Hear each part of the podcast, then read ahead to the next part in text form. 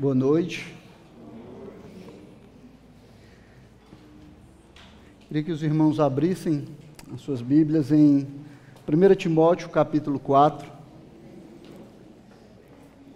Nós vamos ler a partir do versículo 6.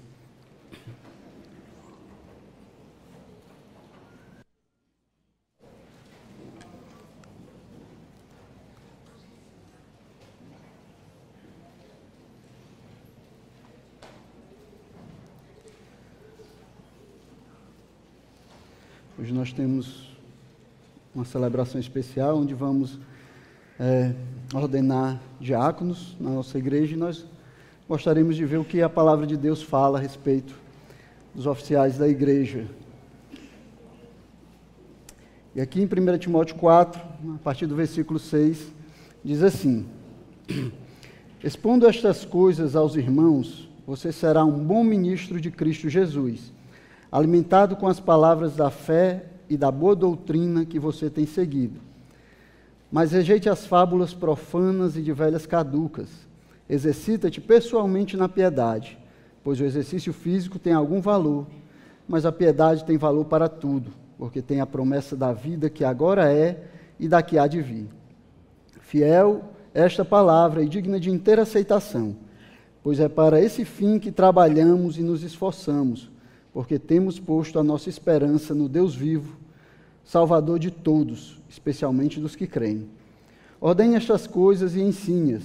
Ninguém o despreze por você ser jovem.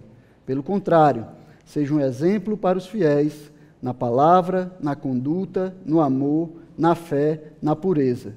Até a minha chegada, dedique-se à leitura pública das Escrituras, à exortação, ao ensino. Não seja negligente para com o dom que você recebeu, o qual lhe foi dado mediante profecia, com a imposição das mãos do presbitério. Medite estas coisas e dedique-se a elas, para que, para que o seu progresso seja visto por todos. Cuide de você mesmo e da doutrina. Continue nestes deveres, porque fazendo assim, você salvará tanto a si mesmo como aos que o ouvem. Curva sua cabeça, vamos fazer uma oração e pedir a bênção do Senhor sobre nós. Santo Deus, aqui está a tua palavra, Senhor, colocada diante de ti. Peço que o Senhor fale com a tua igreja, Pai. Nos revela a tua vontade, Senhor, e nos ajuda a compreender o que o Senhor deseja de nós.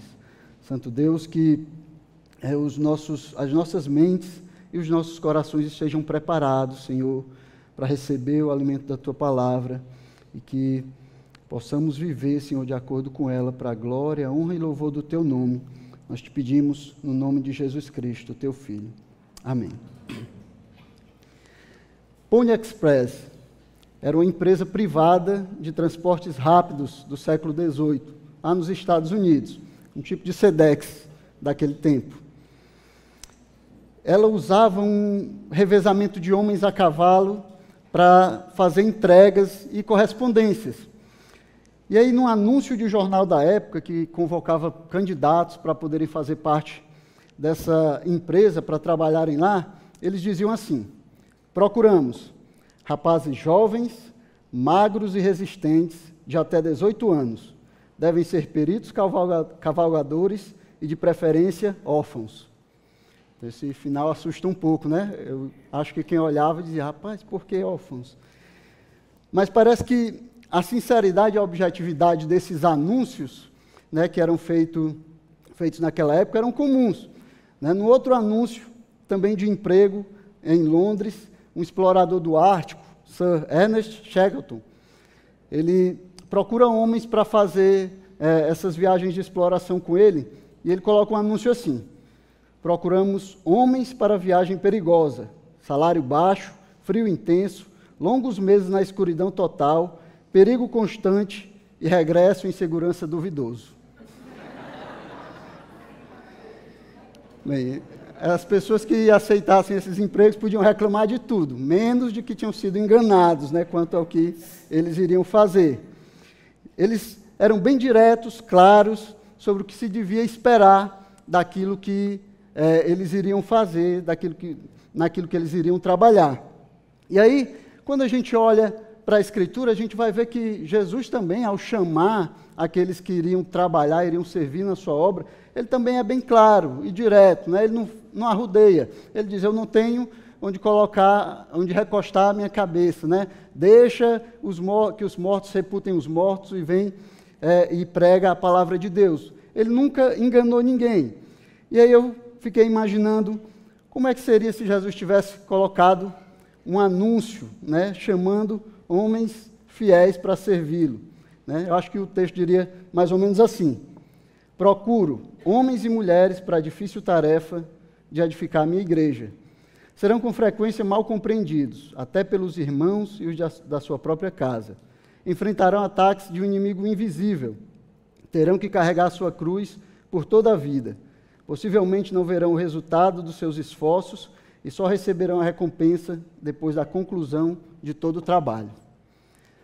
Então Jesus, ele é claro quando ele nos chama ao ministério, é claro quando ele nos chama para servir a ele. Né? Então, se você é um crente em Jesus, esse foi exatamente a convocação de trabalho que você aceitou. Um trabalho duro, um trabalho incompreendido, às vezes perigoso, mas que tem recompensa eterna. E que, apesar das exigências, encontra muitas pessoas dispostas a responderem esse chamado de Jesus Cristo. E é assim para todos os crentes, irmãos. Todos aqueles que foram chamados por Jesus, por Jesus foram chamados nesses termos. Mas essa realidade, ela é ainda mais presente, mais contundente na vida daqueles que foram chamados para liderar a igreja de Cristo. Seja como pastor, seja como diácono, como oficial da igreja, aqueles que foram chamados, eles têm essa contundência no chamado de Cristo, para servir com a sua vida. E eu não quero desanimar as pessoas aqui, né? Cristo, sem dúvida, é o mais excelente Senhor a quem nós poderíamos servir. E é por isso mesmo, por causa da excelência do Senhor a quem servimos, que é necessário que essa tarefa de liderar a igreja seja feita por servos excelentes, né, que estejam dispostos a dedicar toda a sua vida para fazer a obra de Cristo. Então, nesse texto aqui que nós lemos, texto de 1 Timóteo, né, os, os versos que nós lemos, vai ensinar para os líderes que eles devem trabalhar duro, né, que eles devem aplicar todo o seu esforço, né, que, e às vezes ir até além dos seus esforços, né, confiando em Deus, confiando na provisão de Cristo, para que eles se tornem servos excelentes e possam servir ao seu Senhor. Então o trabalho é duro, algumas vezes é perigoso, mas a obra é excelente.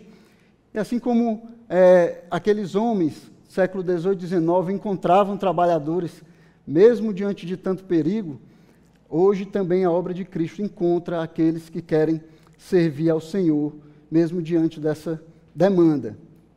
Isso é importante, irmãos, porque quando pensamos na Igreja de Cristo, nós temos que levar em conta também que o caráter e a eficácia de qualquer igreja, eles estão diretamente relacionados com a qualidade da sua liderança.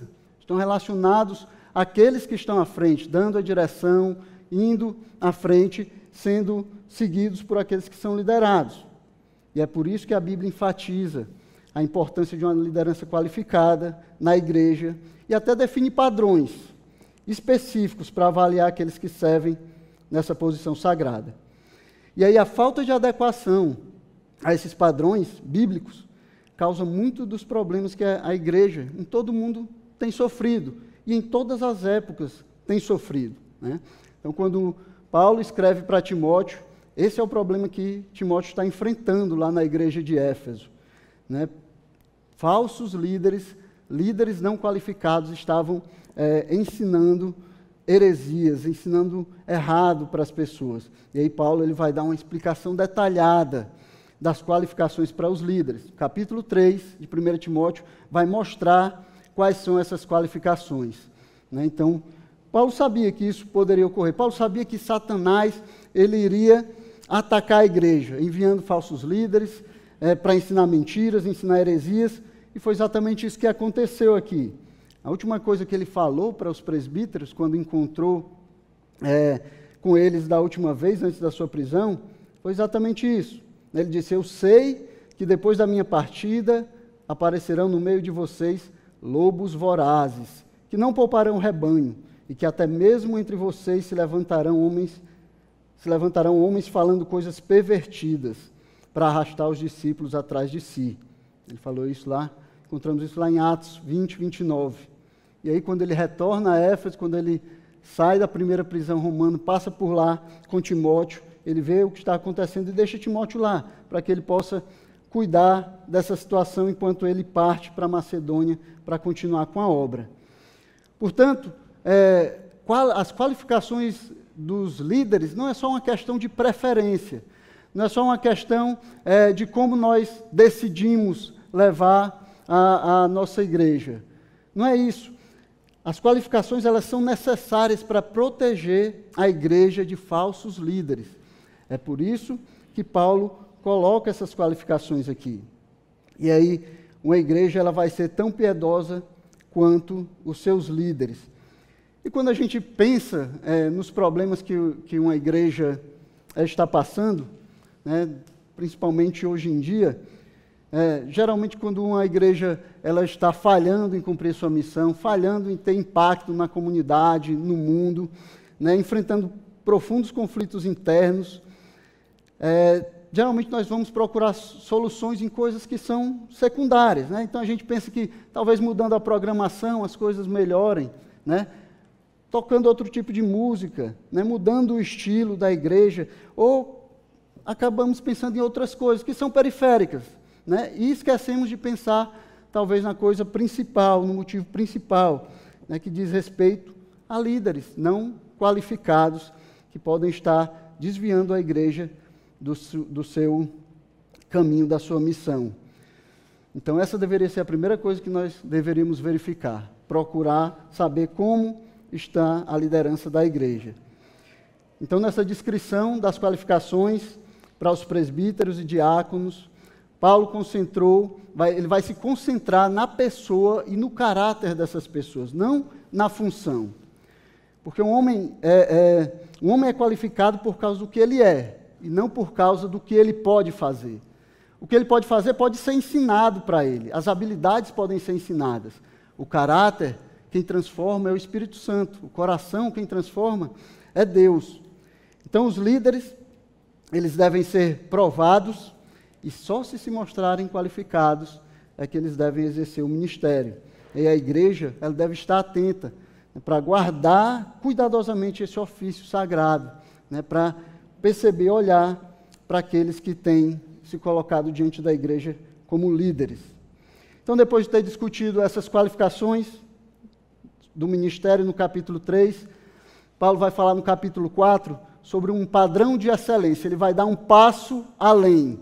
Né? No capítulo 3 está as qualificações, aquilo que é básico, aquilo que esses homens eles devem ser. Eles devem ser para começar a servir a igreja.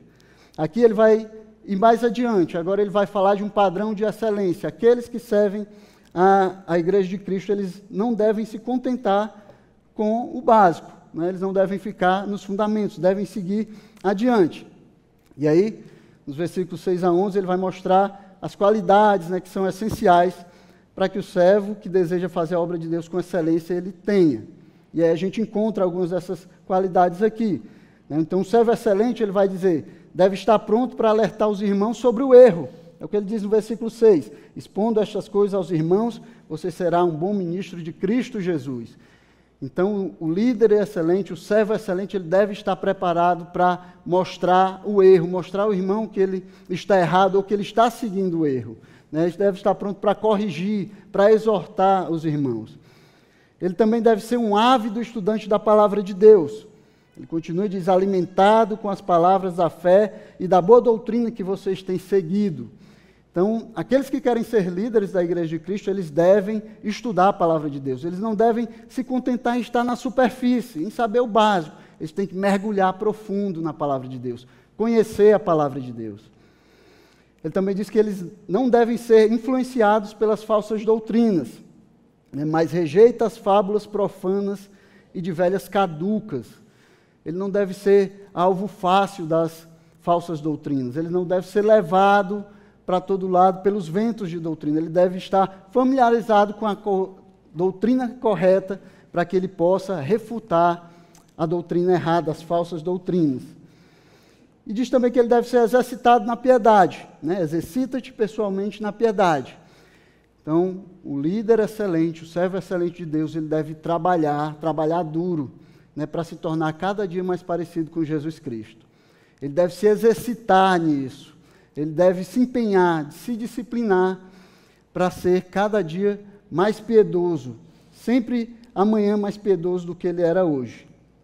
E aí Paulo vai falar que essas é, que ele, ele deveria buscar essas coisas, até perseguir essas coisas com empenho, né, confiando em Deus, confiando na provisão de Deus, confiando que Deus o capacitaria a alcançar isso.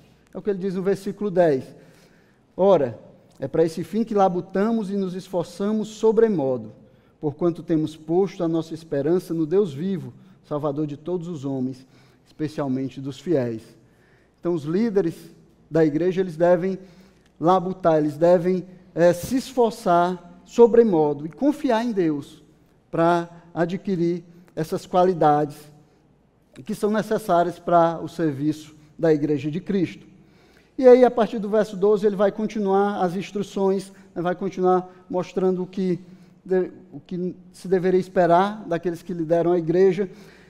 Mas eu gostaria de me deter a uma qualidade essencial para que um líder seja reconhecido como um servo excelente. É uma qualidade que vai estar demonstrada aqui no versículo 12, né? que é a premência de ser visto como modelo para o povo de Deus. Então, Paulo vai dizer para Timóteo que ele busque se tornar modelo para o povo de Deus.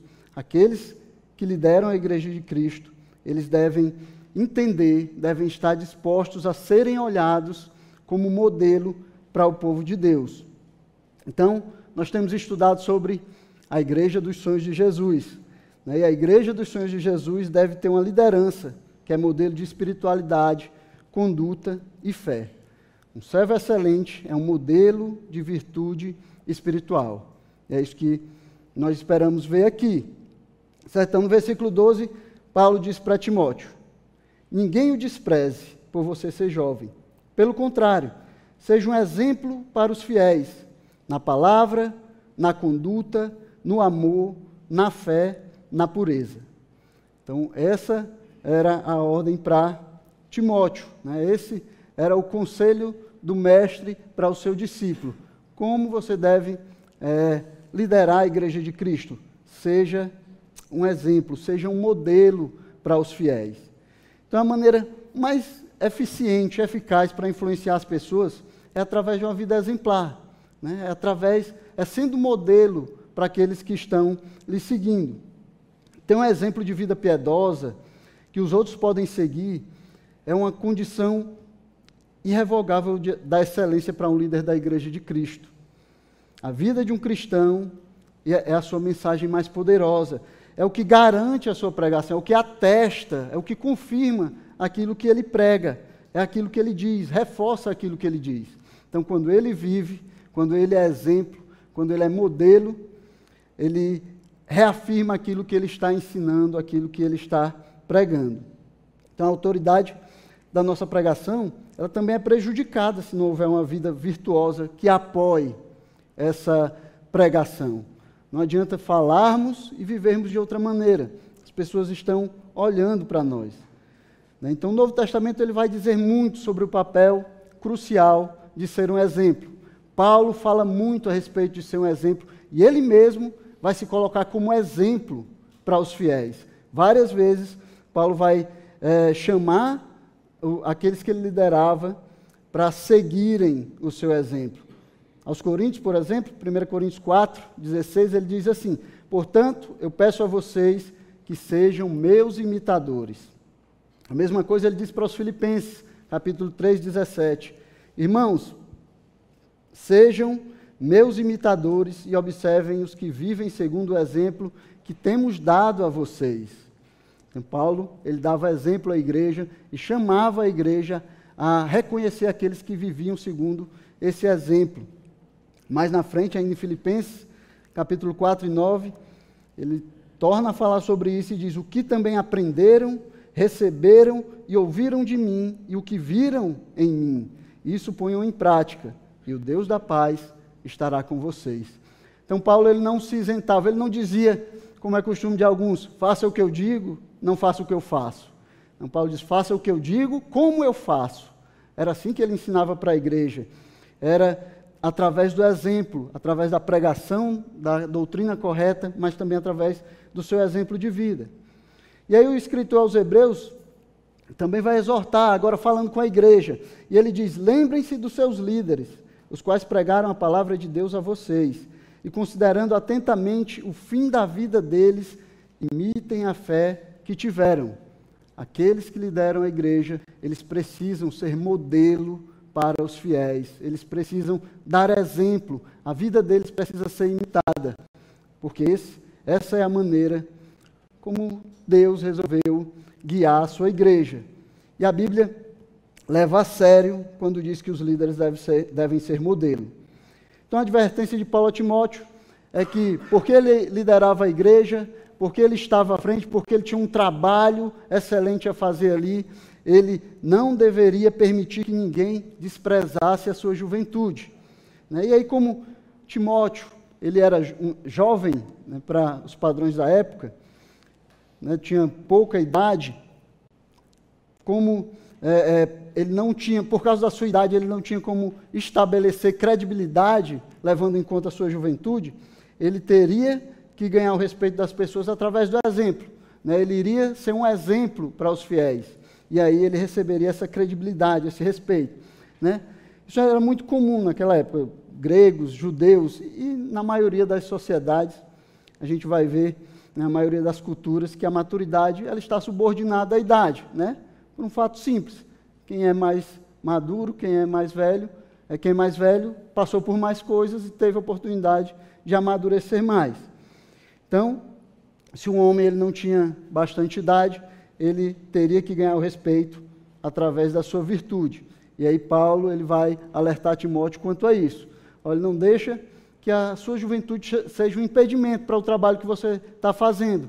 Seja exemplo para os fiéis, né? seja modelo para que eles possam seguir você, né? para que eles possam ver em você um modelo daquilo que Cristo espera do homem, né? para aquilo que Cristo espera daqueles que o estão, o estão seguindo.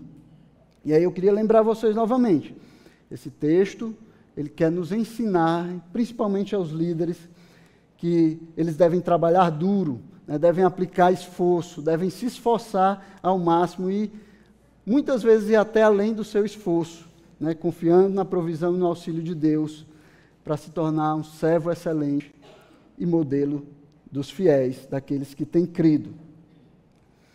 E aí, quando Paulo vai falar sobre para Timóteo que ele seja modelo, ele não faz isso de forma abstrata, vazia, distante. Né, ele não quer que, que é, Timóteo use a imaginação dele para tentar pensar o que é ser modelo, como é que eu posso ser modelo.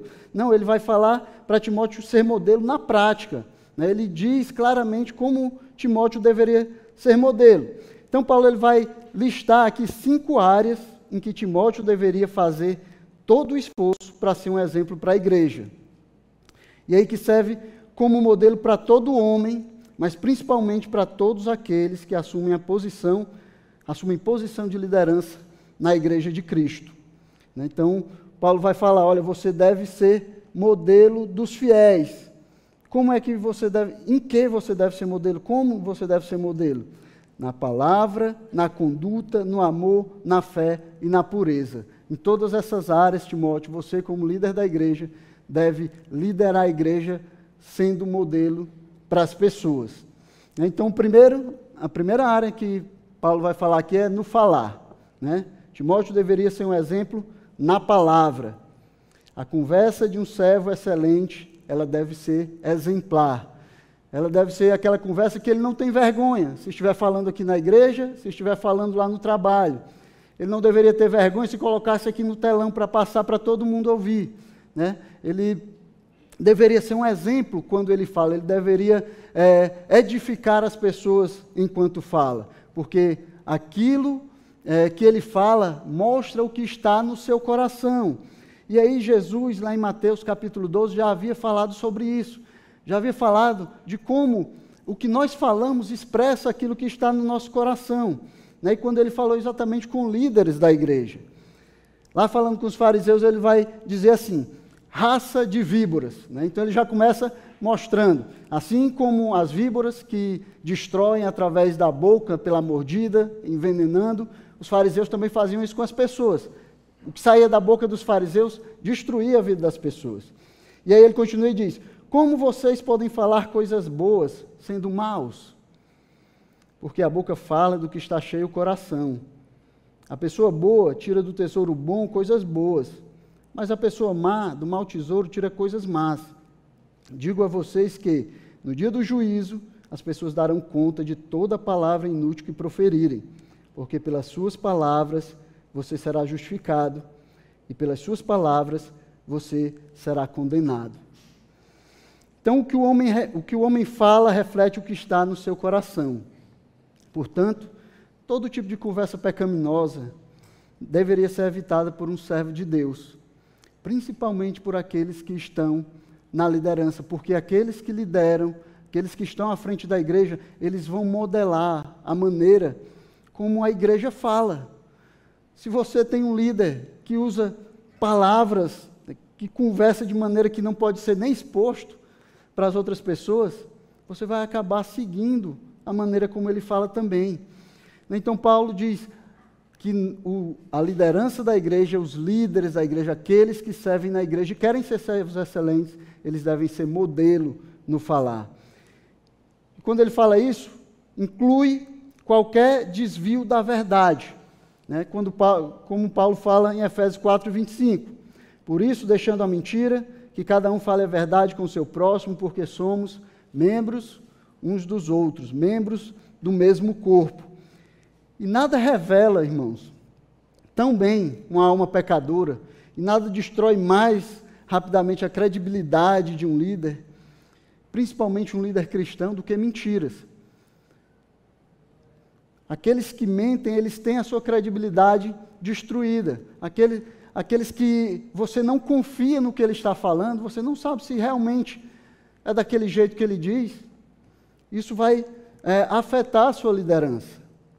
Então, por isso que honestidade absoluta é essencial para aqueles que falam em nome do Deus que não pode mentir.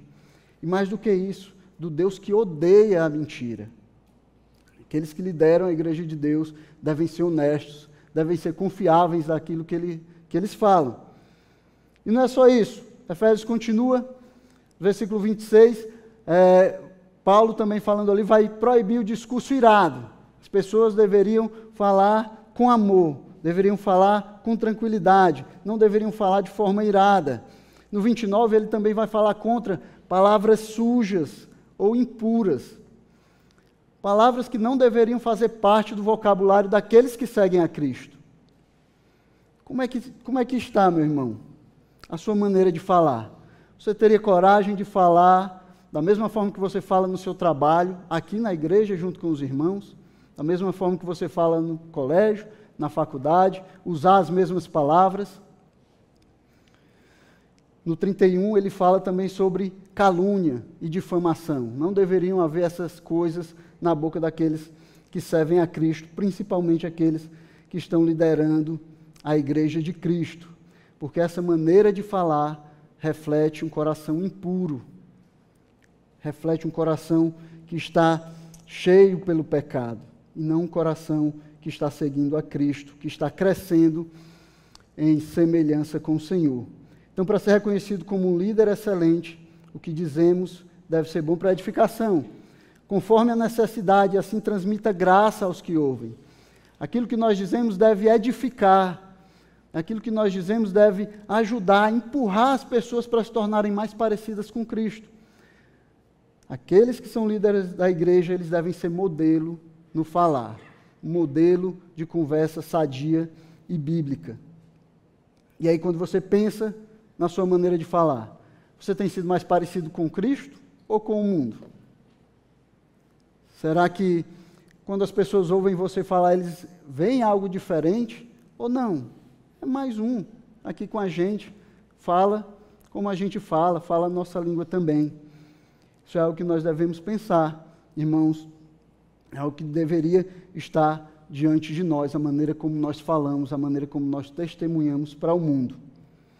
Em segundo, em segundo lugar, Paulo vai falar sobre a conduta de um líder. Né, Timóteo deveria ser um exemplo no procedimento. A conduta de um líder excelente deve ser exemplar. A maneira como ele vive, a maneira como se comporta, o que ele faz, deve ser modelo para todos os crentes. Então, para ser líder excelente, é necessário ter um modo de vida justo, que manifesta convicções bíblicas em cada área da nossa vida a mensagem bíblica, a pregação do Evangelho, aquilo que você diz mesmo a respeito da Bíblia, junto com o estilo de vida ímpio, não é nada mais do que a hipocrisia. Hipocrisia descarada. Atrapalha o testemunho do Evangelho. Faz as pessoas pensarem errado a respeito do Evangelho. Pior, as pessoas elas tendem a seguir aquilo que nós fazemos, o nosso exemplo, e não o que nós instruímos as pessoas a fazer. Né? É só olhar para a relação pai e filho, né? como os filhos imitam o exemplo dos pais, mesmo quando você tenta explicar para eles que deve ser diferente. Né? Eles estão vendo você é, viver, eles estão vendo como você se comporta, eles acabam imitando aquilo que você faz, mais do que aquilo que você ensina. Né? Eu lembro que eh, no trânsito eh, eu gostava muito de chamar os outros de lesado, né? Aí eu disse assim, rapaz, esse lesado está atrapalhando aí o trânsito já. Olha que cara lesado não sai do meio, não sabe nem desviar do outro carro. E até o dia que eu vi o Lucas atrás dizendo, ô motorista lesado, viu?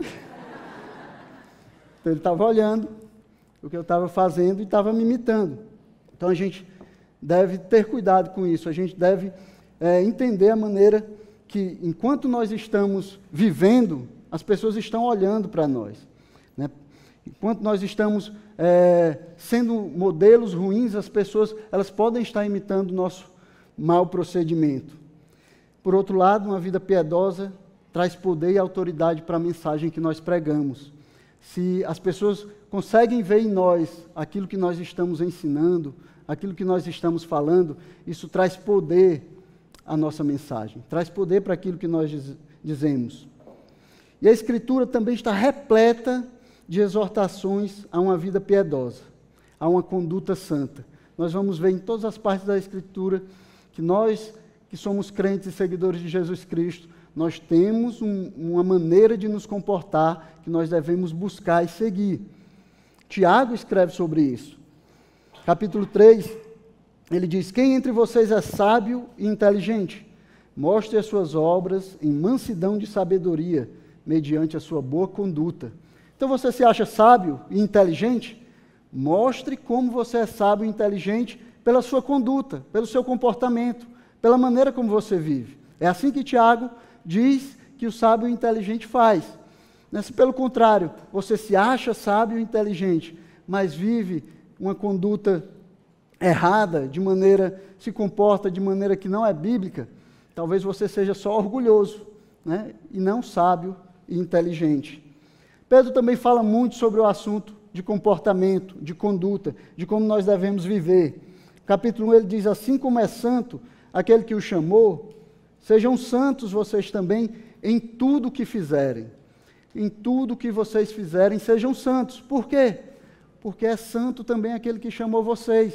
Né? Nós somos chamados aqui a sermos imitadores de Deus. Né? Paulo fala isso em Efésios 5: sedes imitadores de Deus como filhos amados.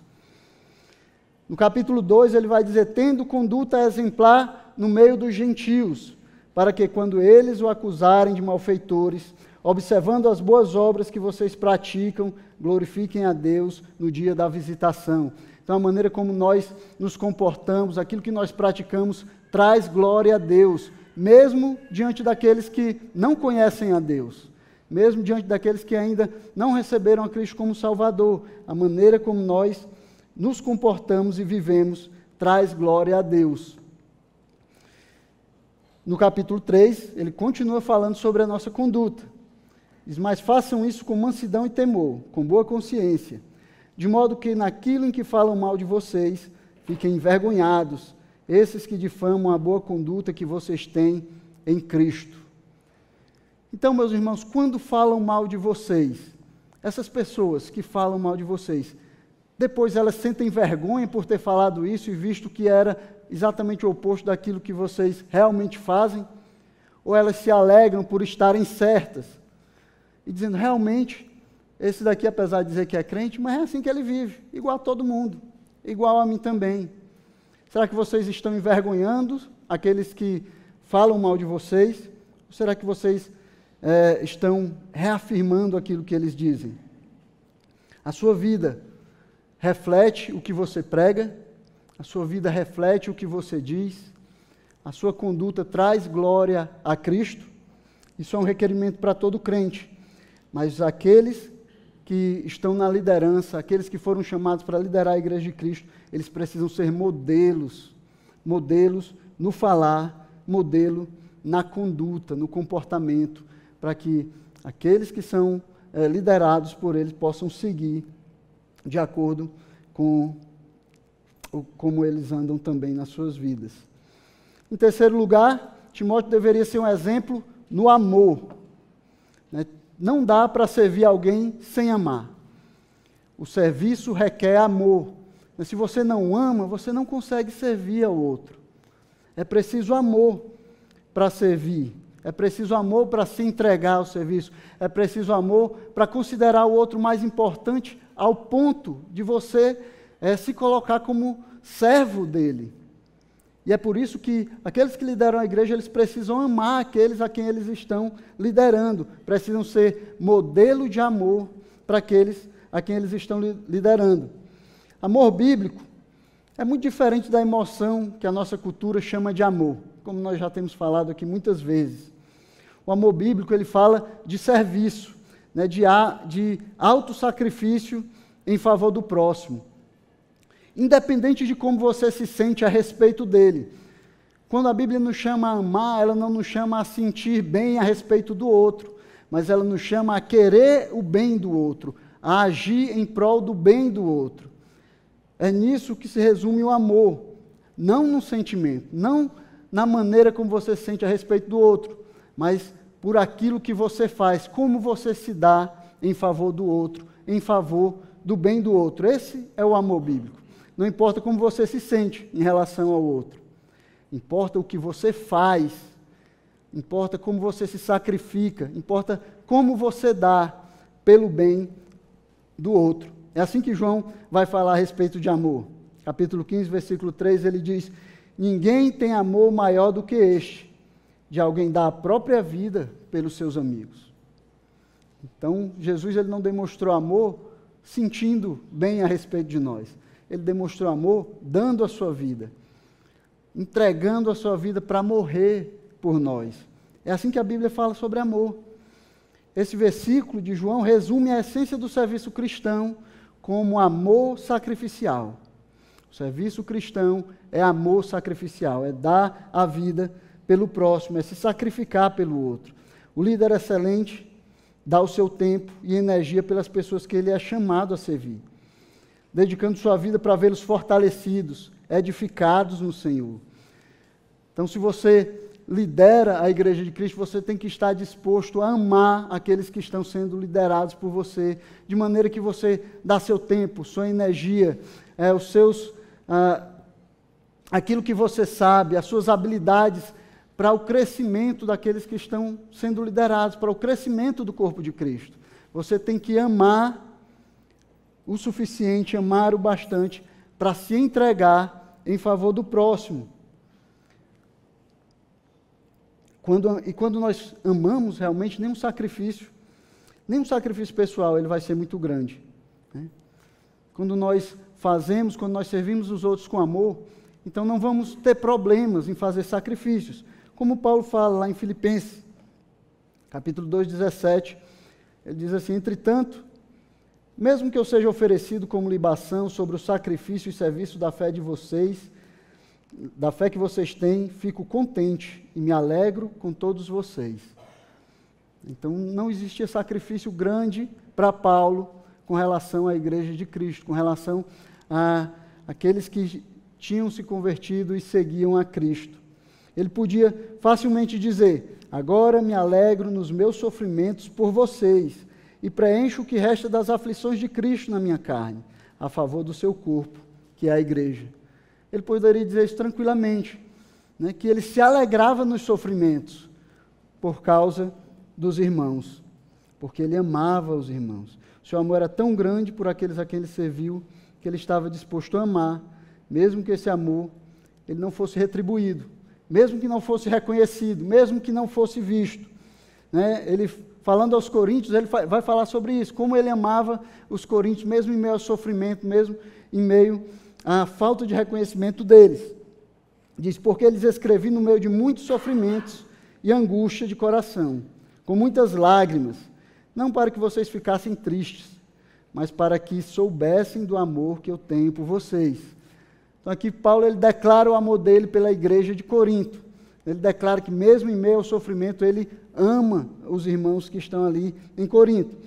E aí lá no final da carta ele acrescenta: Eu de boa vontade gastarei e me deixarei gastar em favor de vocês. Se eu os amo cada vez mais, será que vou ser amado cada vez menos? Então, mesmo diante da indiferença, mesmo diante é, da falta de amor dos coríntios, Paulo, ele amava a igreja, ele amava aqueles irmãos, ele gastava aquilo que ele tinha e ele mesmo se gastava em favor da igreja. Isso é a representação do amor bíblico, irmãos. Dar a vida, sacrificar pelo serviço do outro. É assim que o amor é demonstrado. E aqueles que lideram a igreja de Cristo, aqueles que foram chamados para servir a igreja de Cristo como líderes, eles devem ser exemplo desse amor, desse amor bíblico para todos aqueles a quem eles servem.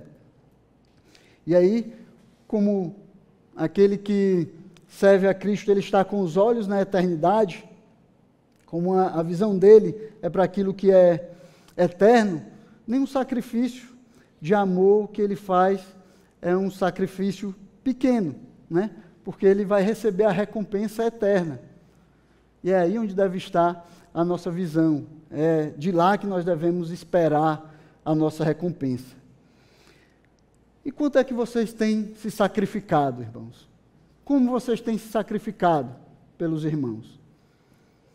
O quanto você tem dado realmente em favor dos outros? Ou será que é até aquilo que você dá é pensando em como você pode ganhar, né? como você pode ganhar fama, como você pode ganhar elogio, como você pode ser retribuído, elogiado?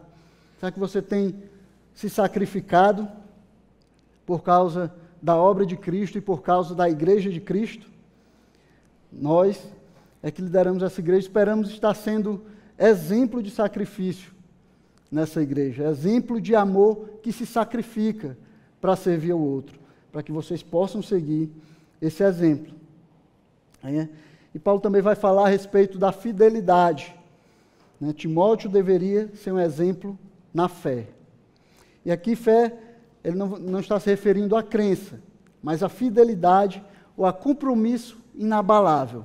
Aqueles que lideram a igreja, eles devem ser exemplo de fidelidade, eles devem ser exemplo de compromisso, devem ser exemplo de pessoas, homens fiéis, né? fiéis ao Deus a quem eles servem, fiéis ao Senhor a quem eles estão servindo, fiéis àqueles a quem eles servem. Eles devem dar exemplo de fidelidade para os irmãos. Um líder excelente sempre é fiel.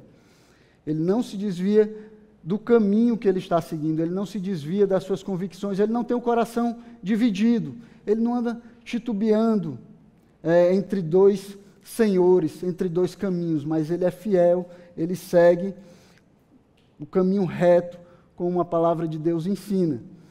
É isso que Paulo vai dizer também em 1 Coríntios 4, versículo 2, que é requerido daqueles que são colocados como dispenseiros. Né? Ora, além disso, o que se requer desses encarregados é que cada um deles seja encontrado fiel. Então a palavra de Deus não diz que o líder ele precisa ser bonito, né? não diz que ele tem que ser habilidoso, não diz que ele tem que ser formado, não diz que ele tem que ter é, vários méritos, mas diz que ele tem que ser fiel.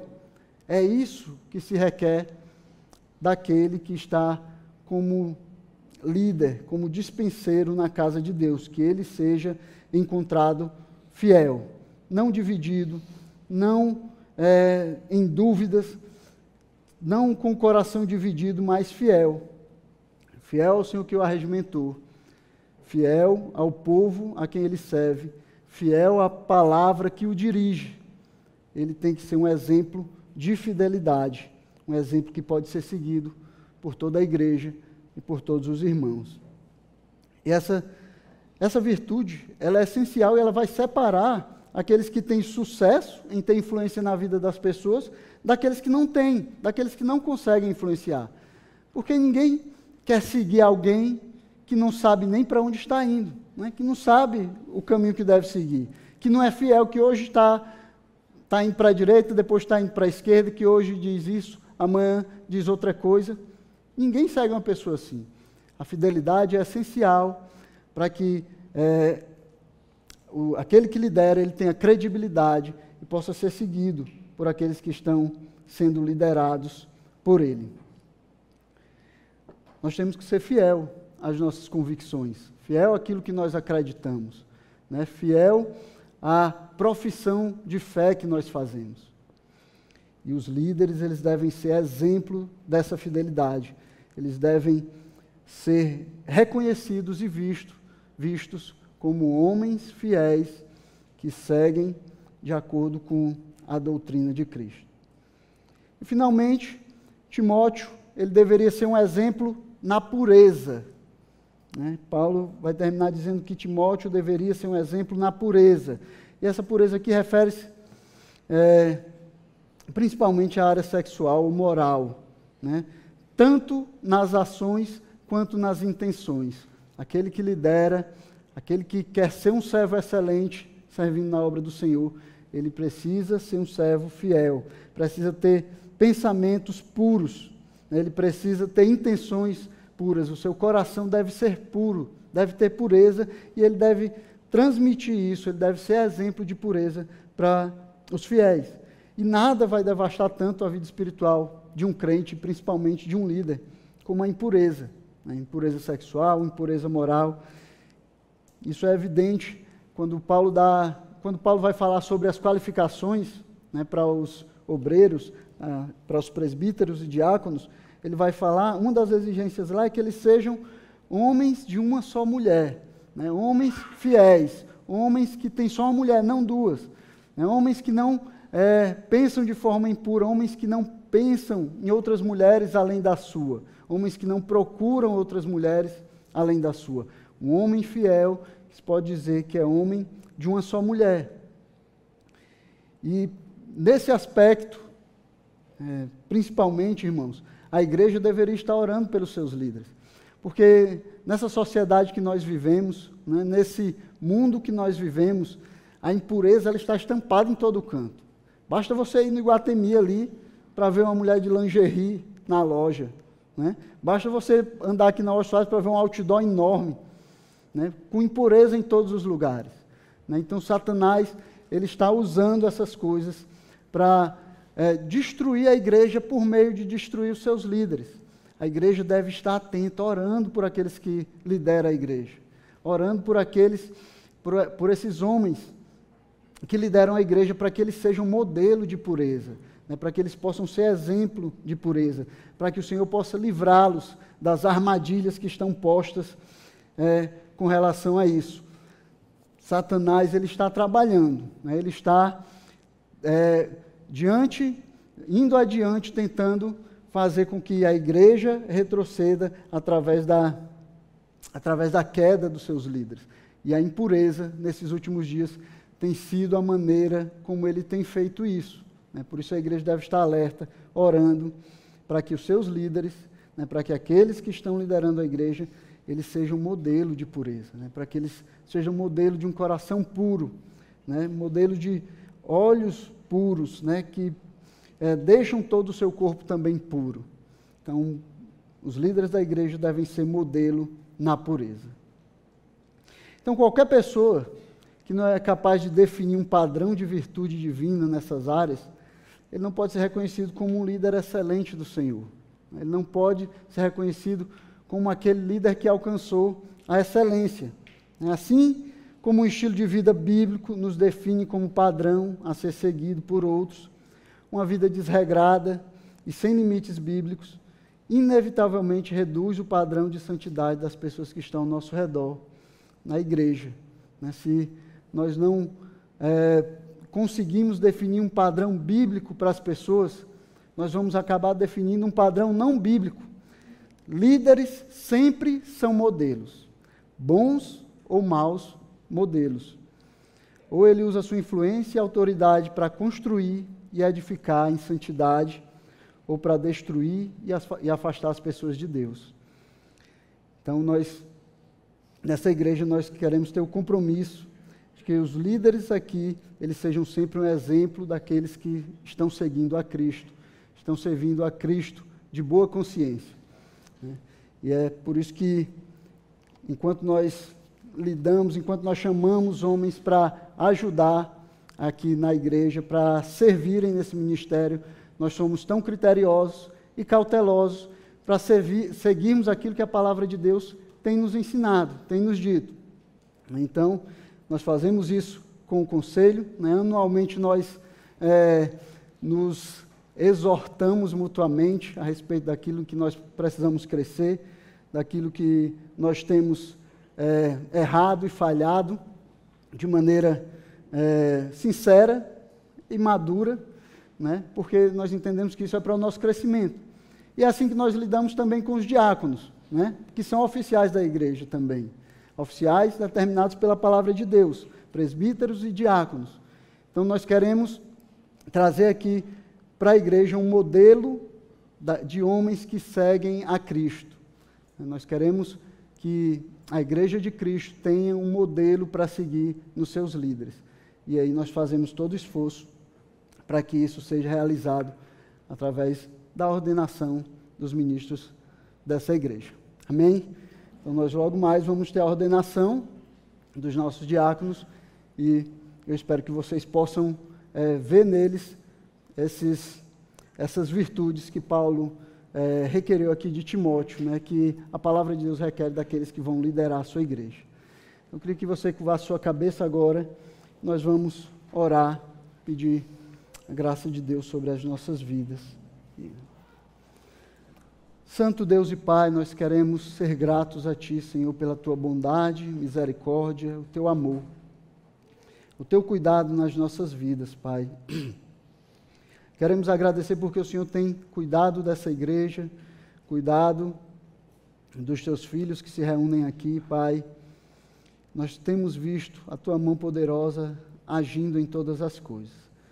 Nos abençoa, Senhor, abençoa os líderes dessa igreja, aqueles que foram chamados por ti para dar direção, Senhor, conduzir o teu rebanho, Pai. Sejam homens que possam ser servir, Senhor, de padrão e modelo para o teu povo, Pai. Não porque por causa do seu esforço apenas, mas porque o teu espírito habita neles e tem dirigido a vida deles, Pai, porque o Senhor tem transformado as suas vidas. Abençoa os diáconos, Pai, que serão ordenados agora, que eles sejam esse tipo de líderes, Senhor, esse tipo de modelo para o povo de Deus, modelo de serviço, modelos que servem ao teu povo com amor, com fidelidade, com pureza, que falam de maneira agradável a ti e que têm uma conduta santa, Senhor, diante de ti. Abençoa essa igreja, Pai, para que nós continuemos te servindo, fazendo a tua obra e caminhando, Senhor, para o dia que nos encontraremos contigo, para a glória, honra e louvor do teu nome pedimos tudo isso no nome do teu Filho, Jesus Cristo. Amém.